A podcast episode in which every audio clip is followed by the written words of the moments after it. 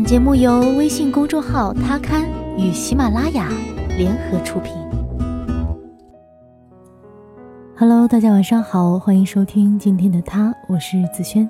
今天给大家带来的是来自苏欣的：“别在最该努力的年纪，选择了轻松。”半夜醒来，发现女儿卧室的灯还亮着，就过去看。女儿皱着眉，正在抄写英语单词。我问怎么还不睡，女儿气哼哼地说：“我今天听写错了几个英语单词，老师让每个词都抄写一百遍，还有两百个就抄完了。”我问怎么还错了呢？女儿一翻白眼，没好好背呗。我边往外走边说：“那就别埋怨，老师也是为你们好，希望你们扎实的学好知识。”女儿把书一推：“妈妈，学习好苦呀。”还是你们大人好，每天上个班就行了。你看我都累成狗了。我苦笑，大人轻松到每天上个班就行吗？前几天，我一个表弟有事来找我，脸上大写着一个沮丧。他在一家私企打工，干了六七年了，收入还算凑合。可去年有一段时间，他们工厂效益不好。老板说，工资暂时按百分之六十开，等效益好了再补上。工人们也没啥意见。既然在一条船上，就得同舟共济吧。再说，那百分之四十只是暂时不发，又不是不给了。今年上半年，表弟他们工厂的效益特别好，天天加班加点赶订单。大家以为效益好了，去年少发的那部分工资该给了吧？可迟迟没有发的迹象。几个人就去问老板，老板一脸无辜。去年不是和大家说好的，厂里效益不好，工资就发百分之六十，大家都同意的吗？工人们面面相觑，不是说效益好了给我们补上吗？争执了半天，老板死活不承认说过补上这话，工人们也拿他没办法。表弟知道我做 HR 的，就来讨个主意。我说这事简单。去劳动部门一反映就解决了。表弟犹豫着说：“不是没想过，只是我们和老板闹僵了，饭碗不就砸了？哎，好几千块呢。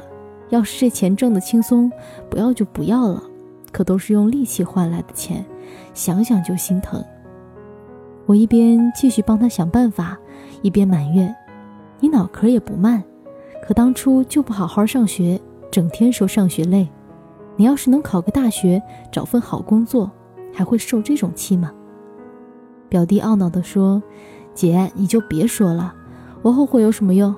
那会儿我净跟张东打游戏了。”我哼了一声：“张东，人家是拼爹的好不好？他可以大字不识，照样住豪宅、开豪车。你拼谁？你只能拼你自己。你堂姐才是你的榜样。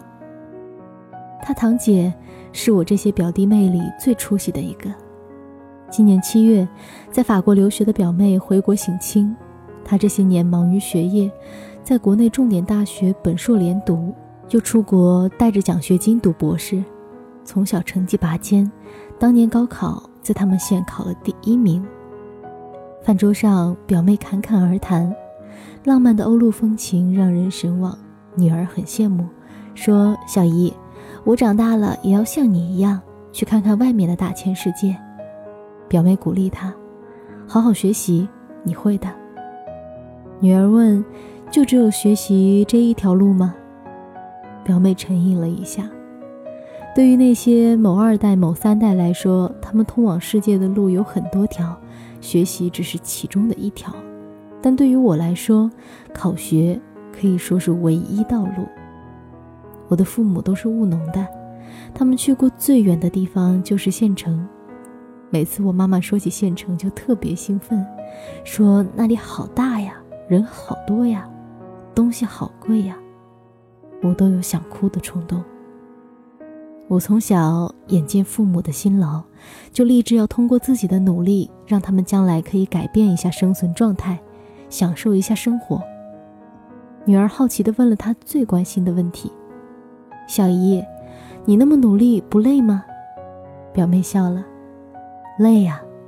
可是如果你把学习当成一件有趣的事做，开始的时候你觉得很累，可当你一次次踮起脚尖超越了自己，获得了更多的知识和突破之后，你会感觉越来越轻松，越来越快乐。宝贝，比起面朝黄土背朝天，比起建筑工地的烈日暴晒，比起在寒风中叫卖蔬菜水果，你会发现，学习是最轻松快乐的事儿了。不要辜负十几年象牙塔的时光，它足能撑起你的梦想，让你的目标落地生花，人生充满无限可能和希望。女儿陷入沉思状。是的，孩子，我也知道你学习苦，也不要求你成为第一，但你要在该努力的年龄，不惜余力。如果在最该努力的年纪选择了庸碌无为，去借口平凡可贵，我敢保证，将来你会非常后悔，却无法言说。孩子，不要抱怨读书苦，那是你通向世界的路。罗素说过，人生应该像条河，开头河身狭窄，夹在两岸之间，河水奔腾咆哮，流过巨石。飞下悬崖。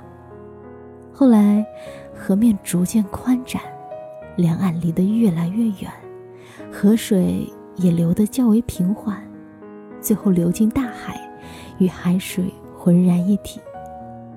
其实，这也应该是学习的历程写照。